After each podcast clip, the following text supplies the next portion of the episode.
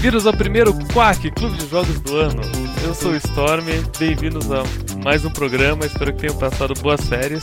Comigo estão os excelentíssimos cavalheiros Nets, Alô? Rune Oi. e Arara.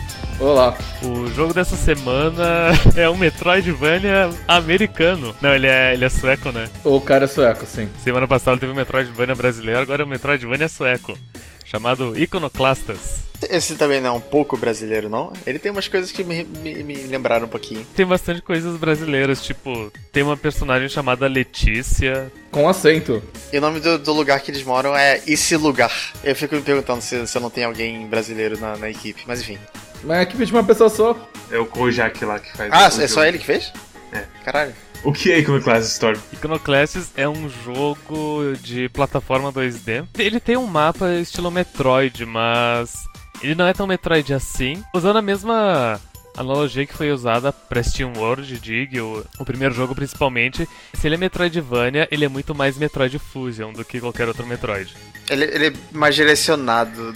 É, a gente falou sobre isso já umas vezes, sobre tipo, Metroid em geral versus Metroid Fusion. Ah, O Dandara também é um pouco assim. É, é, é tudo. É muito assim, né? É tudo aberto, mas um pouquinho direcionado pra, pra você. Tem uma história segmentada. Iconoclast especificamente, tu, tu chega numa área, tu tem opções de explorar a área, pegar os itens, etc.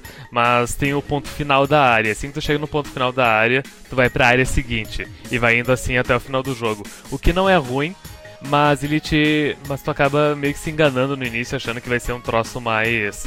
Achando que o jogo é mais de explorar, mas ele não é tão de explorar o jogo. Eu gosto muito mais do Fusion do que Metroid classicão true. Integral, coisa de, ei, explore tudo, e meio que você fica se arrastando sua cara em tudo, tentando passar de tudo. Mas aí também já é questão de, de preferência, de gosto. Eu, eu gosto dos dois, sendo bem feito eu gosto, sabe? Hollow Knight é um Metroidvania, é um Metroidvania antigão bom. Iconoclast é um Metroidvania atual bom. Você tem que ser um jogo muito bom pra ser um Metroid classicão. Porque você vai se perder, você vai ficar jogando esse jogo por um bom tempo sem progresso palpável. Além de, tipo, no caso do Hollow Knight, você pegava gel, que é as moedinhas. E isso te dava um pouco de progressão. Mas no Iconoclasta, se ele fosse um Metroidzão antigão, isso seria pior pra ele. Porque você não tem muita coisa que de progresso nele. A carne de Iconoclastes é, é a história dele. Não, eu discordo. A jogabilidade ela é gostosinha o suficiente pra tu progredir e ver a história. Eu acho que a jogabilidade é muito boa. Em tudo, assim. Movimento, tiro. Tudo que você faz naquele jogo você se sente muito bem. E aí, tipo, quando você atira o tiro carregado, você percebe que ele dá um coice. E aí você usa esse tiro pra baixo, você pula um pouco mais no alto. Tudo do jogo é tão assim, natural e fluido e gostoso de fazer. Eu não sinto isso tanto com tiro, mas eu sinto bastante com a chave de ferro. É o oposto completo de Dandara, que limitava você completamente. Nesse jogo tem até uns puzzles que eu acho que eu acabei resolvendo do jeito, entre aspas, errado. Porque eu consigo mexer muito bem nele, sabe? Em um Metroidvania, em um qualquer jogo assim, é uma coisa que não tem valor.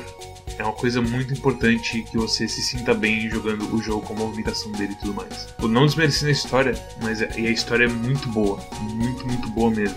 A gente não vai falar de spoilers nesse vídeo porque a história é provavelmente. Eu não sei assim, nenhum jogo que tem uma história melhor que esse jogo. Quê? Ah, não, não, ti- Hum. não, olha, tu acorda na tua casa, tu é uma menina que tem uma, uma chave inglesa e tu é uma mecânica e, em resumo, ela tenta consertar, o- ela conserta o mundo com essa chave inglesa. É, mas o mundo na verdade é todo bem controlado por uma instituição chamada One Concern, que é basicamente um governo comunista e religioso, eu diria. E mecânicos são, são coisas importantes no jogo.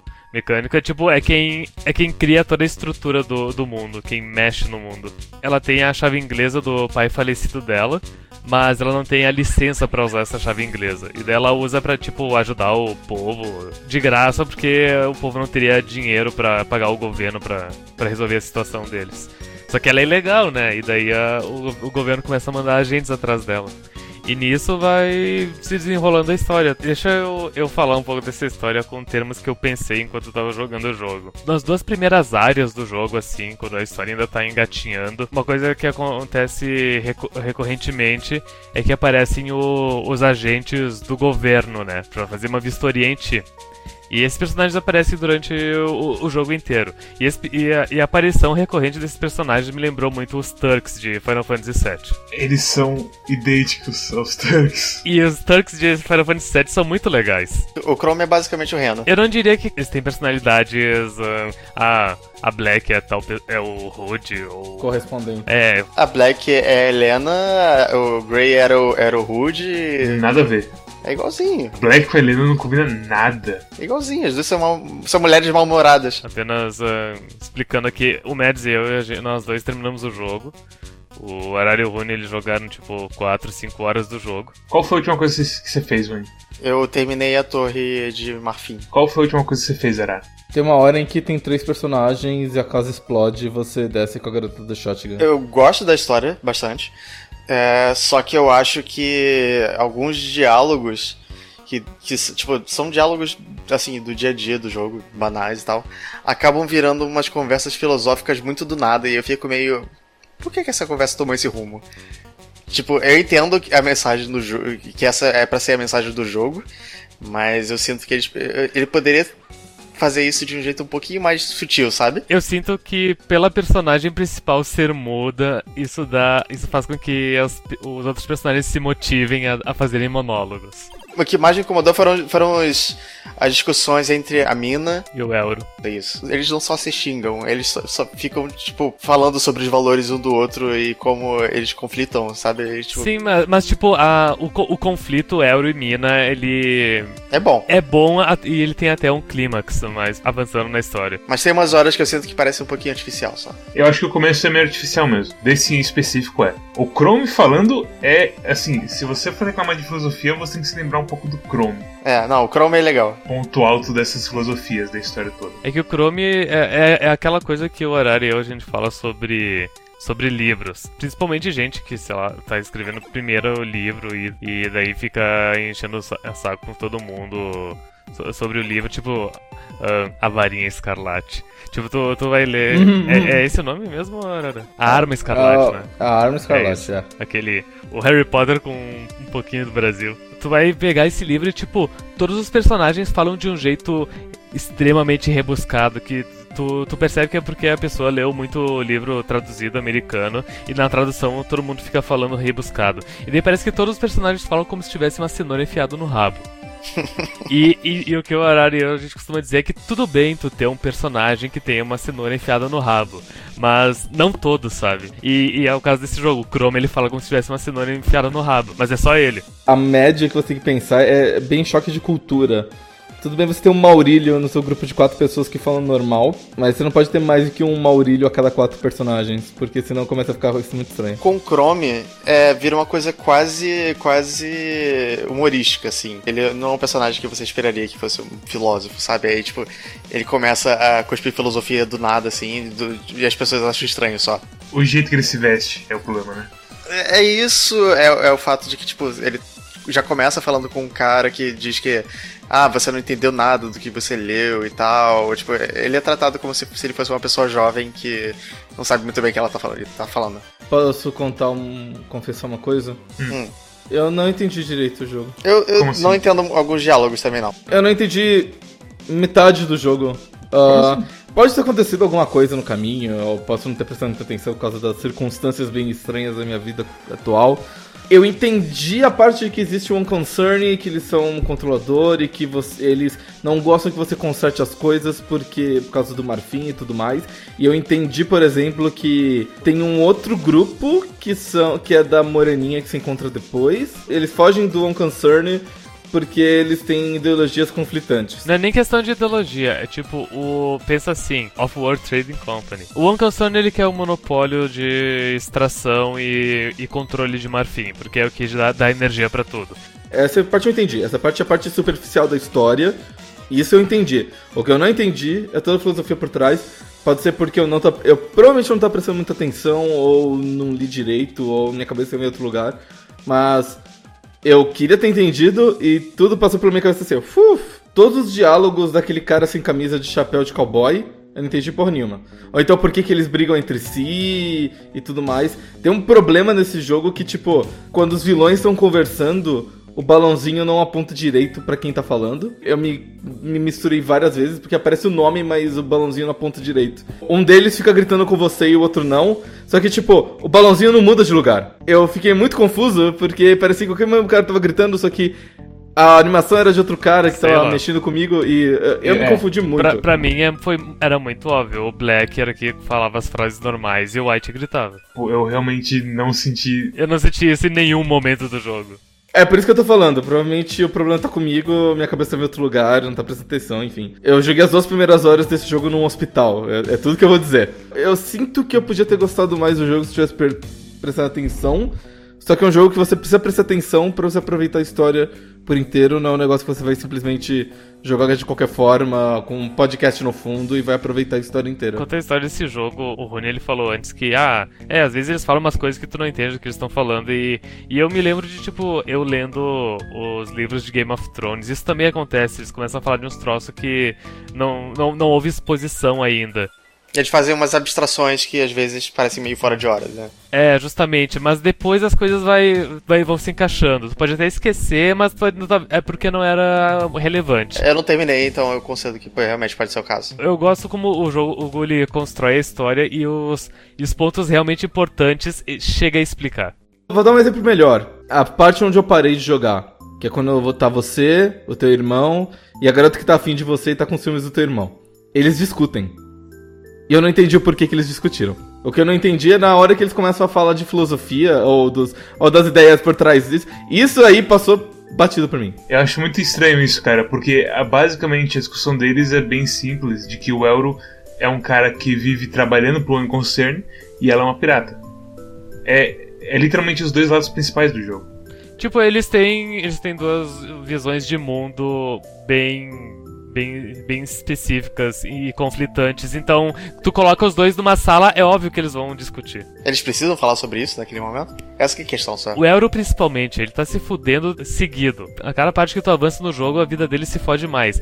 Tu, tu sente a tensão, como ele tá fudido e como ele simplesmente não quer ali, não quer estar ali. E daí tem essa vadiazinha do, do outro canto do, do mundo que não para de, de ser alegre, serelepe e falar uns bagulho que não tem nada a ver com o que ele sabe sobre o mundo. Óbvio que ele vai meter intriga e vai discutir, sabe? Ah, talvez seja indiferente demais pra entender por que, que as pessoas discutiriam valores assim. A mina acredita em umas coisas muito assim fantasiosas. E o Euro é um cara que trabalhou por trás da religião hum, principal que claramente está escondendo umas coisas muito horríveis. O Euro é muito mais cínico e cético. E a mina fala: "Não, porque o grande nave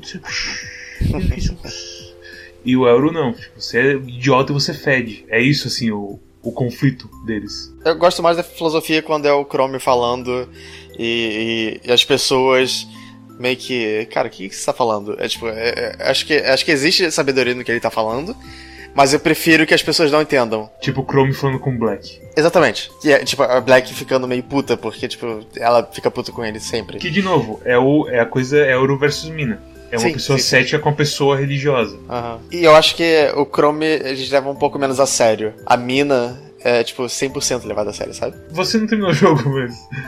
Eu tô completamente satisfeito com o arco do, do Elry e a Mina. Conclusão deles eu acho. Eu não digo perfeita, mas eu gostei muito. A conclusão do Black eu achei ótima. A conclusão do Chrome eu achei ótima. Então, tipo, vai jogar a porra da, da outra metade do jogo. É foda, assim, porque eu não esperava ter essa, essa conversa sobre arcos, assim. Não é nem sobre arcos, é sobre. A história. Não entender a. Não, mas o problema Pois não é a mensagem. O problema é como, como a história é apresentada. Parece que ela, ela é um pouco. Ela, ela podia ser um pouco mais sutil, sabe? O cara queria passar uma mensagem, ele passou de uma forma um pouco. Ele meio que se atropelou. Esse que é um ponto. Eu discordo muito, cara. Eu. Uau. Sei lá, eu não senti isso. O que eu sinto é que a história ela vai se explicando bem aos poucos, eh, os fatos vão se desenrolando pra ti, e o pacing é bom. Quanto a, ah, a filosofia é, é, demais, só o Chrome, mas tipo, esse é o personagem dele. A escritura e tudo mais. e Ele literalmente tem um bandolieiro de livros nele, cara. Eu gosto muito, muito, muito de todos os personagens desse jogo. Como eu falei antes, a única coisa que eu acho que ferra um pouquinho é que o começo do conflito Euro versus Mina começa muito zero a 100 muito rápido. Fora isso, não tenho problema nenhum com a história desse jogo. Ah, tipo, todos eles são bem humanos, assim. Até a mãe da, da mina, por exemplo. É uma personagem bem bem. Bem filho da puta. que você não esperaria ver num jogo assim, sabe? Sim, sim. Esse jogo inteiro, ele é três esperando uma coisa meio fofinha e bonitinha, e tipo, ele é bem mais dark do que eu esperava. Eu parei num momento muito dark. Não, você parou no momento que começou. É, Uhum. É tipo uma doca esse, esse negócio, só que é bom. Esse foi o primeiro jogo, acho que na história do Quack, que tipo, hoje de tarde eu tava jogando ele, aí eu vi onde eu tava, aí eu vi quanto tempo de jogo faltava ainda, eu pensei, cara, eu, eu me arrependo de, de não ter terminado esse jogo antes de gravar. essa parte que tu parou ela é tão boa que eu, eu joguei ah, o final da torre até o final numa sentada. É, é muito bom o, o jeito que, que as coisas se desenrolam. E se esse jogo não virar uma coisa estilo Undertale, que vai ter pornografia dos personagens pulando na minha cara toda hora no Twitter, é uma injustiça. Mas meio que já não virou, né? Porque, tipo, eu, vejo concordo. muita gente falando que. falando mais do Celeste do que dele. É porque teve um problema que saíram jogo, três jogos muito parecidos, basicamente na mesma semana, e as pessoas têm uma quantidade de atenção limitada. Os jogos não são tão parecidos quando você pega eles e joga, mas a questão é que eles parecem parecidos. Exato, e a, e a questão é que, tipo, eles são indie, então eles têm menos dinheiro pra marketing, eles fizeram uma campanha, tipo, anteriormente a campanha foi bem menor, e o Iconoclast ele ainda tem o problema de que é um jogo que tá em desenvolvimento há muito tempo. Então, já foi report... tipo, tem, acho que, beta de gameplay no PC Gamer 4 anos atrás, ou coisa assim. Sabe? É muito tempo que tá sendo desenvolvido por um cara só. Então, quer dizer, quando você mostra uma coisa nova, pessoas prestam alguma atenção. Quando você mostra a coisa, tipo, pela quinta vez, que tipo, ah, vai sair tal jogo, vai sair tal jogo, vai sair tal jogo, saiu, as pessoas prestam mais atenção. É por isso que existe campanha de marketing antes do jogo. Agora, se você mostra o jogo, o negócio há 4 anos, chega num ponto que o cara fala assim, peraí, esse jogo não saiu ainda? Tem um ritmo na coisa toda. Mas sobre a jogabilidade, o que vocês têm a dizer? Eu acho que é a melhor coisa que eu joguei de Metroidvania. A coisa dos tiros serem meio automáticos pra uma direção é bem boa. É bem curioso, tipo, eu comecei a jogar o jogo e daí apareceram os primeiros bichinhos. E eu atirei neles e tipo, o meu o meu tiro ele ele vai ele vai pro ângulo onde tá o bicho, né? Ele corrige. Um pouquinho. Sim, um Sim. pouquinho. É o, sufici- é o suficiente, sim. Tipo, ele, ele corrige, tipo, um máximo de, sei lá, uns 30 graus, sei lá. Eu vi o tiro corrigindo e eu pensei, nossa, sei lá, é, é Duke Nukem 3D tudo de novo. Porque Duke Nukem 3D tu só escolhia o... Só tinha XY, o Z ele era automático, né? O combate, ele, pra mim ele existe, eu, eu sei que ele é bom, ele é bem feito e tal, é, mas eu não ligo tanto pra ele. A- a- as coisas de jogabilidade que mais me interessam nesse jogo, tipo, são, as- são os... As coisas de jogabilidade que mais me interessam nesse jogo são mais os puzzles, e eles não são muito complexos, mas eles, eles me entretêm, sabe? Eles são muito bons e eles são. De vez em quando eles são até flexíveis. Que você pode assim meio que fazer uma. Eu acho que consigo fazer isso, e você meio que força uma coisa meio errada e confusa, mas vai.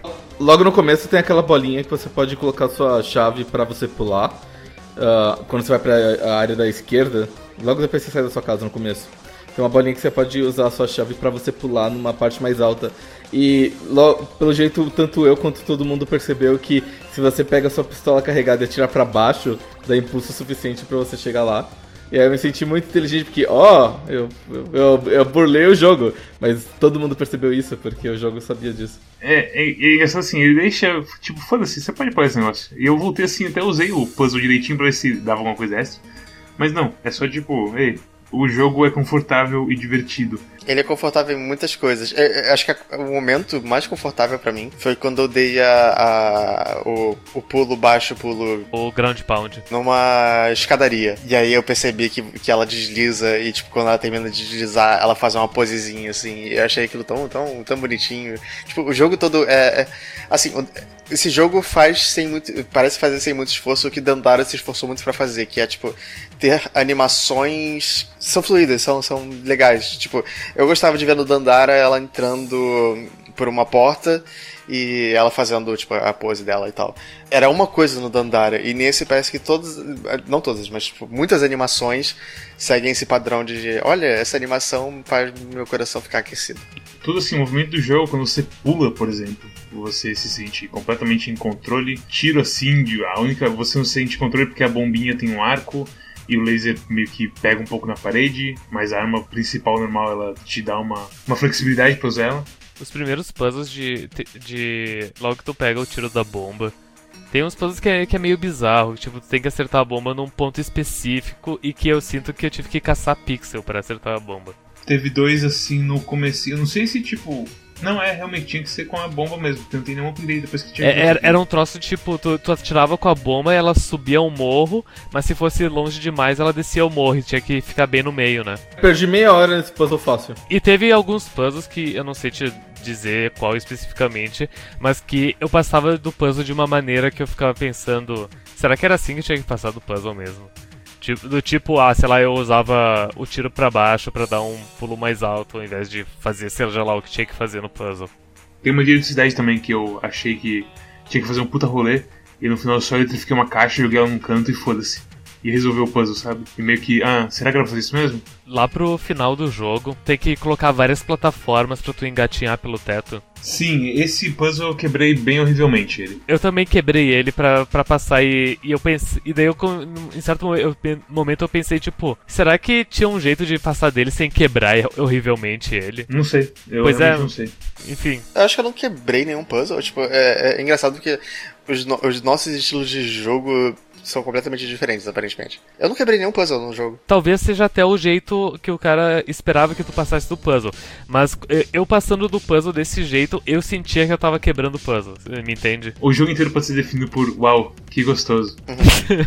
é uma infelicidade que, pelas coisas da vida e pela, sei lá, burrice do Rune, a gente não tenha todo mundo com o jogo zerado para falar de um monte dele. Mas. Você tá falando de mim? O Arara também não teve Não, o Arara tem motivos. Você tem. Eu tava ocupado também. Eu, eu tive, tive, eu tive várias coisas de de porta dos fundos pra fazer. Ah, desculpa. Eu tive um aniversário.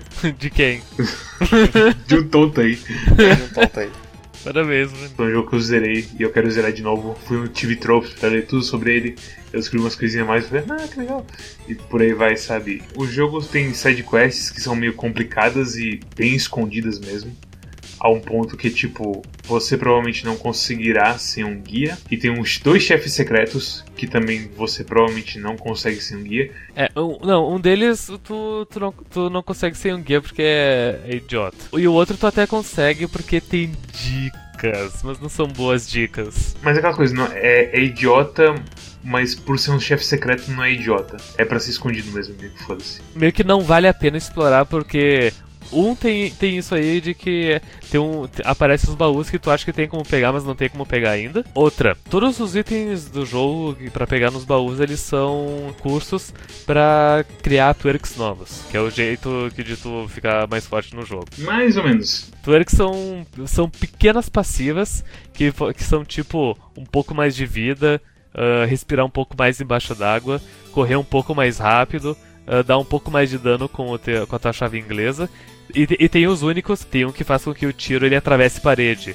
E, e esse é realmente muito bom, eu acho que é o único bom. Tem um que te dá um dodge invencível, que é literalmente Dark Souls. Você dá um rolamento. É o do parkour, né? É, eu achei que eu ia usar ele bastante, mas eu não sei. Eu acho que pelo, pelo comando você é, baixa mais chave e também ele não, não é muito comprido, sabe? Tem um que eu gosto muito, que é você poder girar a sua chave um pouquinho mais, porque nas, nos puzzles que envolvem eletricidade, se você tá com a sua chave normal, você quase carrega a eletricidade. Se você equipa isso daí, você carrega a eletricidade numa vez só, então é bastante qualidade de vida, assim. Apesar de que, tipo, sem esse item, teve umas vezes que eu pulei é, no ar, eu comecei a, a, girar, toquei no chão, continuei girando e foi o suficiente para encher toda a barra. Então, tipo, isso não é uma absoluta, parece que tem um método que você consegue carregar de uma vez só. Isso me lembra muito Ódalos. Se tu desse uma porrada no ar e tu caísse com a espada le uh, levantada para frente, tu reduzia o frame para dar a segunda espadada quando tu chegasse no chão. É um esquema assim. Será que é deliberado ou será que foi um negócio que aconteceu mais sem querer?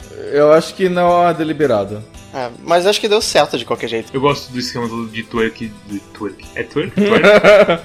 Não, twerk é rebolar. É tweak, é tweak. Mas eu gosto desse esquema todo de tipo, você toma dano, você perde um deles. Isso é muito Cave Story, né? Esse jogo é bem Cave Story, na minha opinião. Mads, você tá numa ilha deserta, você tem que escolher entre Cave Story e esse jogo. Qual você escolhe? Esse jogo.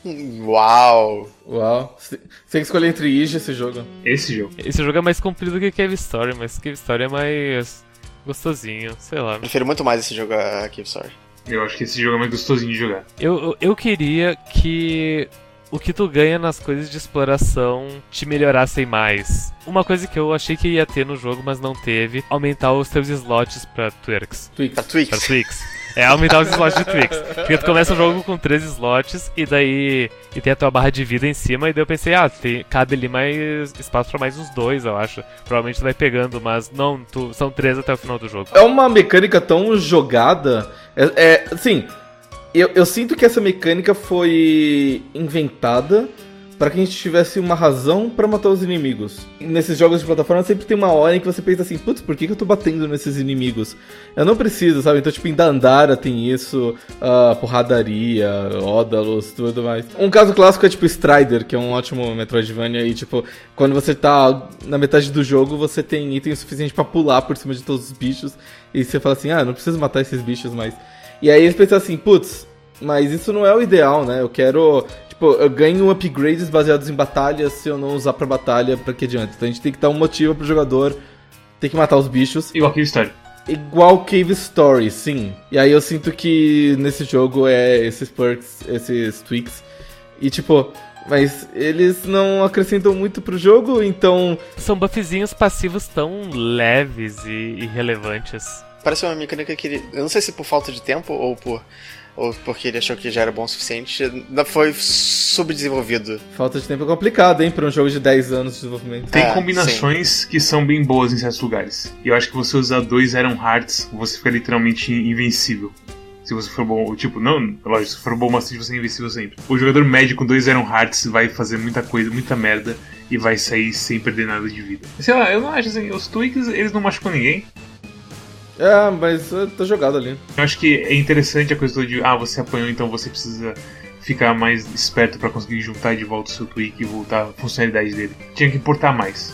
A exploração tinha que importar mais e o tweak tinha que importar mais. Mas eu acho que do jeito que tá, tá bom. Tal- talvez nem precise, tipo, deixar os inimigos e os chefes mais fortes. Só se, se os tweaks eles fossem mais, mais fortes, mais robustos mesmo. Pra você se sentir mais empoderado. É, pra tu se sentir mais, mais forte, consertaria o jogo inteiro. Porque daí te dá uma justificativa pra tu ir atrás da exploração e pegar todas as coisas. Eu fiz 100% do jogo, eu sinto que não precisava, sabe?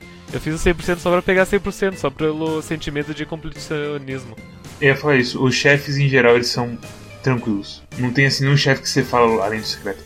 Que você fala, ah não, esse chefe me pegou. Não, tipo, você aprende o esquema, você executa o esquema, você vai apanhar um pouquinho. Se você não tiver os, o- os tweaks certos, você vai apanhar mais ainda e vai perder mais vida.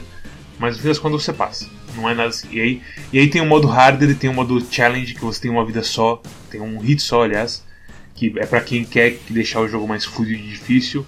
E aí, nesse ponto, importaria pra cacete tweaks. Se eles tivessem mais peso. Mas no final todo mundo acabou usando o Iron Heart pra não tomar mais dano.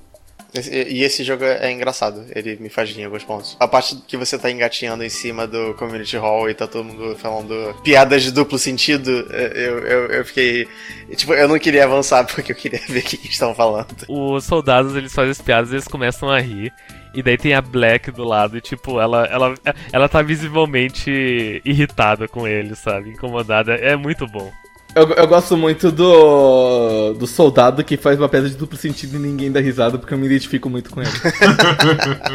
a ideia é que você tem que andar quando os caras estão dando risada, e aí você acha que vai sempre Coitado. dar risada depois das piadas, e não dão risada do pobre coitado, É. você fica lá parado, só vendo aquele silêncio tétrico pairando no ar. É muito triste. É, e tem a parte da- das caixas também naquele elevador que você não pode misturar triângulo e bola. Uhum. Aquela E o cara não para. também. E ele não para. O que acontece se o, se o triângulo e bola se misturam? Explode tudo e você volta pro começo do minigame. É, eu fiquei pensando, será que pra completar isso eu tenho que justamente misturar os dois? Porque daí vai não, foi a explodir primeira coisa que eu tudo. fiz. Você literalmente morre. Eu gosto muito do chefe que você joga com duas, as duas meninas ao mesmo tempo e você tem que ficar trocando entre elas. Você tá falando do, do fundo do, de Easy Lugar. Isso, do bicho que parece um negócio asteca. Eu gosto, muito, eu gosto muito daquele chefe que tem que trocar entre eles. Isso me lembrou uma reclamação crítica que eu tenho ao jogo. No canto superior esquerdo aparece a tua vida e os teus tweaks. E no canto superior direito mostra as pessoas que estão na tua festa. Não tem muito porquê, né? Não tem muito um porquê, porque não colocaram um minimapa ali, sabe? É estilo. eu que gosto muito de minimapa não me incomoda isso. Eu gosto muito do estilo do jogo, eu gosto do script do jogo, eu gosto dos personagens, de tudo, right? Tipo, pra mim, acertou em cheio pra mim. Em tudo, assim. Recomendações então. História não tem que fazer. Vai, Eu, eu recomendo. Ah, é. ponto. Não, não, tipo. Você fala tipo, Mads, pra quem você recomenda? É, pra quem que tu, pra, uh, que, É pra isso quem tu recomenda esse jogo e, e qual que é a tua nota pra ele? Eu recomendo pra todo mundo que gosta de videogames, que gosta de histórias muito boas. Mas seguinte, não deixe seus filhos menores de 18 anos jogar esse jogo. Ou qualquer pessoa mais sensível jogar esse jogo. Porque meu irmão, Ah, as coisas que acontecem. a história de você, uff, eu sou um adulto de 27 anos e eu me sinto desconfortável com o que rolou agora. Ah, é, é, cara, tipo, sei lá, em Final Fantasy VII, Sephiroth enfia uma espada gigante nas costas do pai do Rufus. Não, mas, tipo, teve. é, logo antes de gravar, eu tava jogando e, e- e teve- eu vi uma parte que. Que eu, assim, eu, eu, eu senti o friozinho na barriga. São coisas que têm peso, que são importantes pro jogo e faz você sentir pelos personagens e por aí vai. Esse jogo tem uma coisa que eu gosto muito, que nisso que o Rune viu, que ele ficou tipo, uh, meu Deus, isso. Eu, eu vi isso e tive essa mesma sensação, mas eu também pensei, tipo, caralho, como que isso aconteceu? Né? Eu, eu fiquei assim também. O jogo é incrível em história, mas tem coisas pesadas que talvez tenha pessoas que fiquem meio. "Ah", depois. Mas se você é uma pessoa que se garante e fala assim, não, eu aguento esse bagulho, você vai gostar demais desse jogo. Mas no fim das contas, a minha nota pra esse jogo é 10. Eu imaginava. E assim, eu não joguei nenhum jogo melhor do que ele no quadro inteiro, eu acho. Nem a Hatch in Time? A Hat in Time é muito, ma- é muito mais jogabilidade. Em tudo que Iconoclast faz. Eu gostei desse jogo, apesar de eu não ser tradicionalmente tão fã assim de plataformas 2D indie. É, mas eu fiquei surpreso com o quanto eu gostei desse jogo. Demorei um pouquinho pra, pra, pra eu engrenar nele de vez. Acho que depois do deserto que eu realmente fiquei mais empolgado. É, então eu recomendo, meio que pra todo mundo. É, só me incomodou a coisa que eu já falei, que tipo, eu- às vezes eu acho que os diálogos não são muito naturais. É, mas definitivamente não o suficiente me incomodar, até porque a história é muito boa. É, e ele é uma nota 9 pra mim. Ok. Arara. Eu achei o jogo legal. Eu não achei ele super fantástico. em- Eu achei os mapas pequenos. Eu achei que tem alguma criatividade no gameplay, mas ele não é super criativo. Os puzzles são legais. Tipo, ele faz tudo muito bem, ele não faz nada excepcional. Ah, mas é um jogo que eu re- facilmente recomendaria pra todo mundo.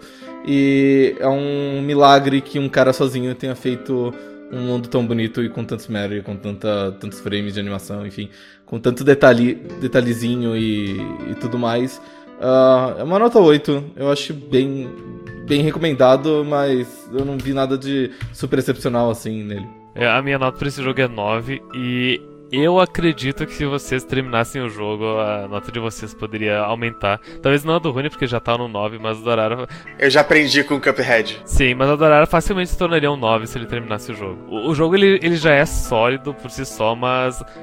A, a, a história acontece uma, umas reviravoltas e, e acontecimentos tão, tão bons da, da- na segunda metade dele. Solidificam um- um- como um jogo excelente. Eu acho meio complicado você dizer que o jogo deixa de ser um 8 pra virar um 9 por causa do final dele. Que nem você falar do tipo, ah, tipo, One Piece é legal. Quando você chega no episódio de 200 e tanto, a saga fica muito boa. Eu, tipo, Eu, eu tive claro pra mim que esse jogo, ele.